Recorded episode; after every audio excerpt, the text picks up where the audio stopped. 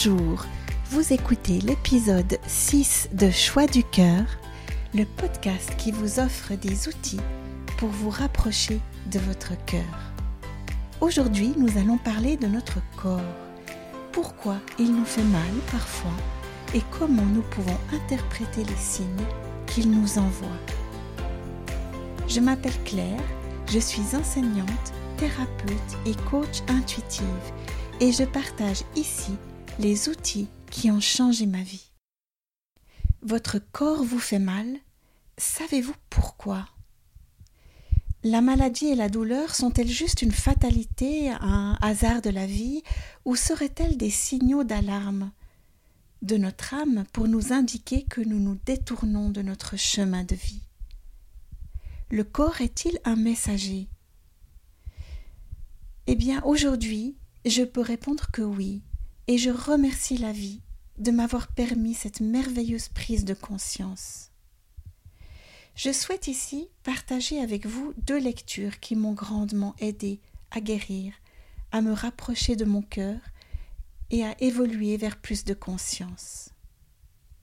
Le premier est un livre intitulé Dis-moi où tu as mal, je te dirai pourquoi de Michel Odoul. Michel Odoul explique que les maladies sont utilisées par notre inconscient pour nous indiquer que quelque chose ne va pas dans nos vies. Il pense que notre mental, trop sûr de lui, nous pousse à prendre certaines décisions qui ne sont pas en accord avec notre âme. Or, notre corps sait qu'il s'agit d'une erreur et que nous nous égarons de notre chemin de vie. En effet, il sait tout notre corps, bien avant nos pensées, ce qui est bon ou mauvais pour nous. Mais malheureusement, trop souvent, nous ne l'écoutons pas, et pire, nous le faisons taire le plus rapidement possible.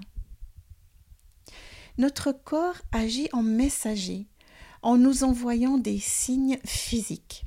Ceux-ci se manifestent d'abord par un sentiment d'inconfort, une fatigue de petite tension, un mal de tête, puis, si nous ne réagissons pas, une maladie ou une douleur plus sévère.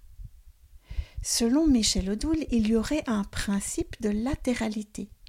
Un symptôme du côté droit serait le signe d'un problème avec la symbolique du père, donc le masculin. Un symptôme du côté gauche reflèterait la symbolique de la mère, donc le féminin. Un autre livre qui a nourri mon parcours est celui de Lise Bourbeau, Ton corps dit aime-toi. Selon l'écrivaine, la maladie est un réel cadeau, et entendre les messages du corps nous aide à nous aimer et nous réaliser. Pour Lise Bourbeau, nous considérons notre ego, notre mental, comme un guide fiable, nous l'avons construit à travers nos blessures au fil des années, et il contient toutes nos peurs et nos croyances. Or, s'il s'avère utile dans certaines situations, il prend par contre trop de place dans d'autres et nous détourne de notre chemin. Aujourd'hui, notre approche du corps occidental nous rend aveugles à ces signes pourtant clairs de notre corps. Pourtant, même la médecine traditionnelle s'accorde aujourd'hui pour dire que 75% des maladies, mal à dit, sont provoquées par une douleur émotionnelle. Tellement occupés à courir et à fonctionner, nous ne prenons plus le temps d'écouter les messages de notre âme. Nos occupations quotidiennes nous déresponsabilisent face à notre corps. Nous n'entendons pas ou peut-être ne voulons-nous pas entendre. Nous ne prêtons pas attention à ce corps pourtant si extraordinaire. D'autre part, notre réaction première face à un inconfort est de faire taire le mal par des médicaments. Cela nous donne l'illusion d'aller mieux, mais nous éloigne de notre corps. Il est plus facile d'avaler une pilule que de partir à la rencontre de soi-même, en faisant un réel travail sur soi. Attention, je ne préconise pas de se passer de traitement lorsque cela est nécessaire. J'ai moi-même été soulagée par la pharmacologie quand les douleurs physiques étaient trop fortes. Il est par contre tout aussi important, voire plus important, de trouver l'origine émotionnelle du symptôme. Alors n'attendez pas, entendez le message de l'âme derrière le symptôme de votre corps. Lorsque le corps n'est pas entendu, il ne lâche rien.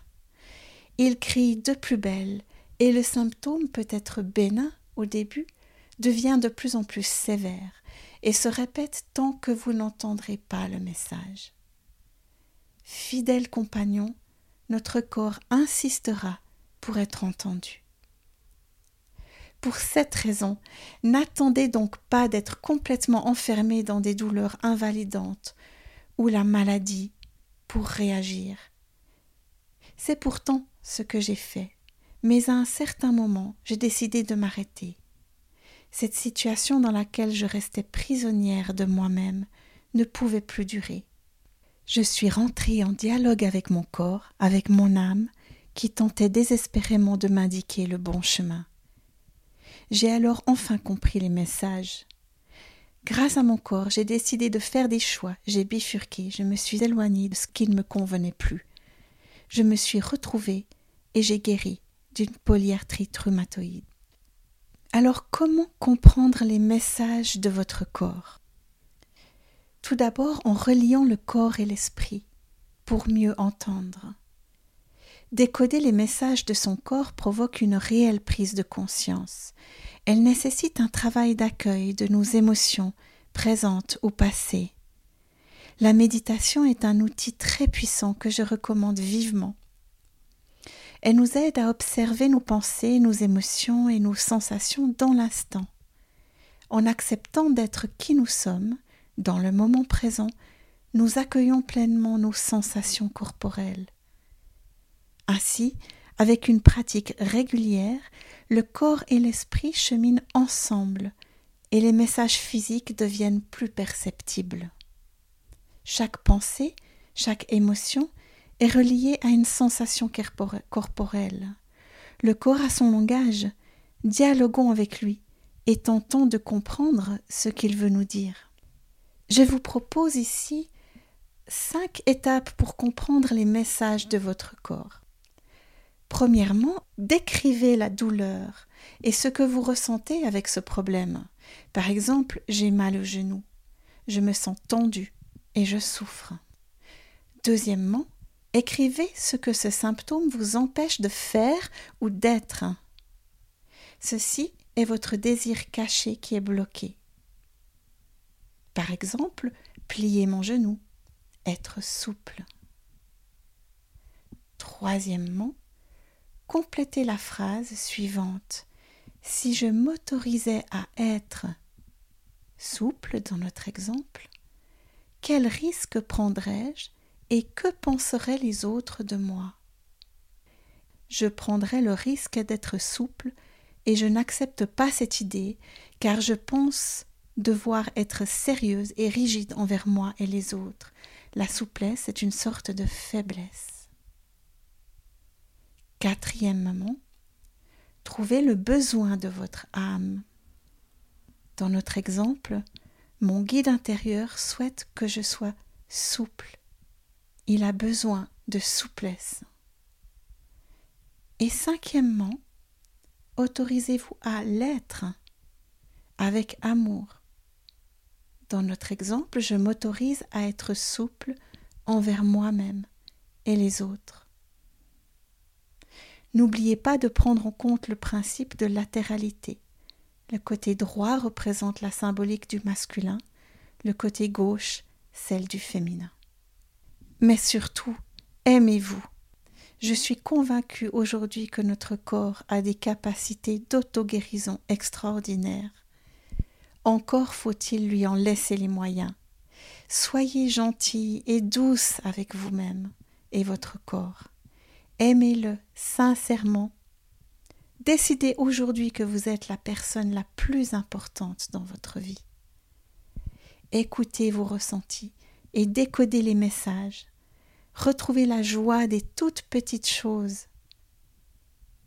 exprimez de la gratitude, éprouvez de l'amour pour la personne extraordinaire que vous êtes. Sortez dans la nature, calmez votre mental par la méditation et alimentez-vous sainement. Voilà selon moi les ingrédients essentiels pour guérir un corps qui fait mal, un corps malade. Votre corps est donc votre meilleur ami, le messager de votre âme.